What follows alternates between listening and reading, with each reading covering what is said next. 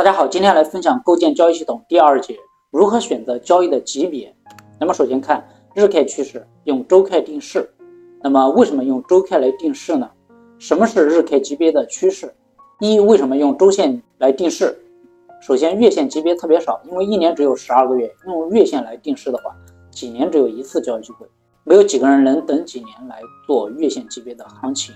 那我们选择期货这个衍生品市场。对盈利的速度其实还是有一定要求的，所以几年一次交易机会，大部分人都是等不了的。那么越大的周期呢，它越难走出流畅的行情。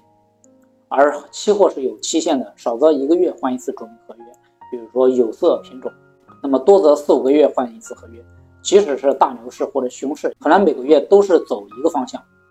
且每个月份之间是有升接水的，多次移仓增加成本。那比如说在一波牛市当中。如果远月某个合约它的月份本身就是一个旺季的话，那它是一个深水的状态，那我们移仓到这个旺季合约就会损失很多点数，同时相应的就增加了持仓成本。三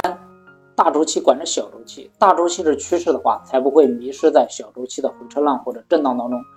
如果周线是一个上涨的趋势，那么周线进入震荡之后，那么日线里面它是有一个行情的。那么如果我们在日线里面去做的话，很难拓展出来空间的，那我们做交易就是做一个空间，那没有空间，我们是很难盈利的，甚至是假突破是止损掉。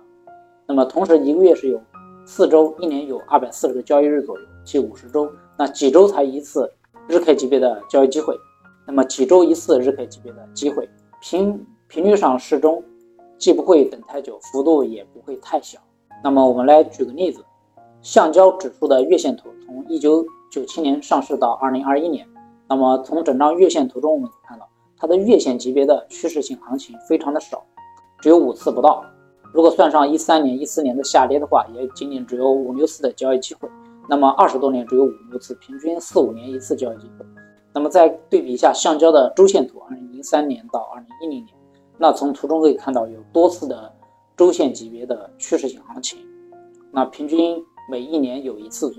那再看一下橡胶，二零一二年到二零二一年，那这一段时间橡胶是在两万七到九千多点这个区间在波动，那么整个波动是非常小的，但是可以看到周线级别有十多次的交易机会，那么正好是十年平均每一年一次。那么再来看一下螺纹钢的月线图，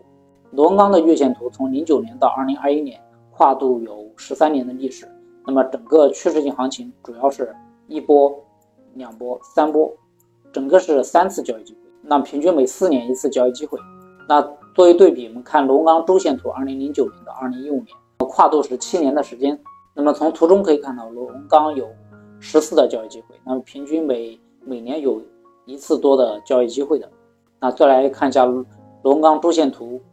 二零一六年到二零二一年，那总共是六年时间。那么从整个图表中，我们看到有有十二次的交易机会，那么平均每年有两次。那对应的每半年就有一次交易机会。如果我们再扩展到多个品种或者螺纹钢、铁矿、焦煤、焦炭等多个品种上去的话，那可能交易频率可能会更高一点，平均每个月都有一次的交易机会。那么什么是日 K 级别的趋势呢？那那么顾名思义，就是日 K 突破新高或者新低的连续性单边走势。那么举例子，从二零二零年十一月到二零二一年十二月的螺纹钢指数。那从图中就可以看到，龙钢有多次的日 K 的交易机会，那么并且呢，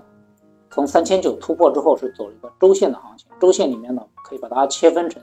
多次的日线趋势行情。但是我们可以同时可以看到，在四千六到六千点这个区间内，它是一个震荡走势。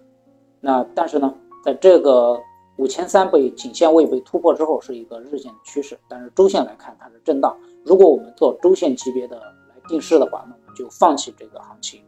周线的震荡它也没有空间，只有周线突破之后，它才有一个大幅的上涨或者下跌的一个空间。所以说，周线定势它的优势就显而易见的，它特别适合做日线级别的趋势。谢谢大家。